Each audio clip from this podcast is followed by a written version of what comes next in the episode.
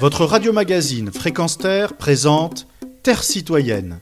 Vivre ensemble, c'est essentiel.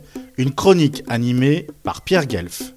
Après lui avoir promis une balle dans la tête, tirer à mort sur un jeune conducteur à l'arrêt pour une infraction routière parce qu'il n'a pas obtempéré à une injonction policière, est-ce inexcusable, comme le déclara le président Emmanuel Macron?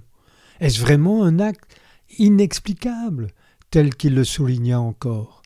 C'est bien méconnaître ou occulter les violences policières qui tuent et mutilent depuis que la culture de l'excuse et de l'impunité à l'égard des forces de l'ordre règne dans ce milieu professionnel et c'est sans compter avec la culture du mensonge, de celui afin de disculper l'auteur d'une bavure ou de couvrir l'effet d'un ripeau. Culture développée jusqu'au plus haut niveau de l'État. Alors, il ne faut pas s'étonner du tout qu'à la violence policière avérée et pratiquement autorisée, une violence populaire se développe comme un grand cri de saturation et d'indignation de citoyens, celui de la légitime colère.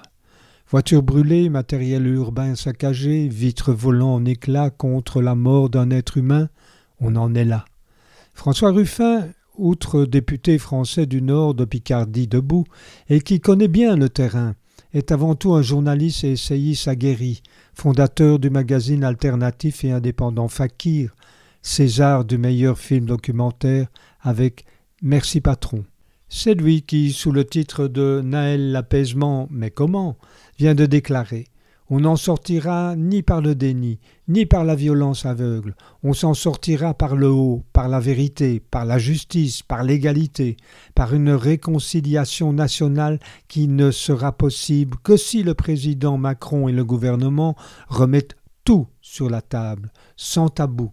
Nous, nous voulons la paix, pas la guerre civile, la réconciliation nationale, il la faut. Retrouvez et podcastez cette chronique sur notre site fréquenceterre.com.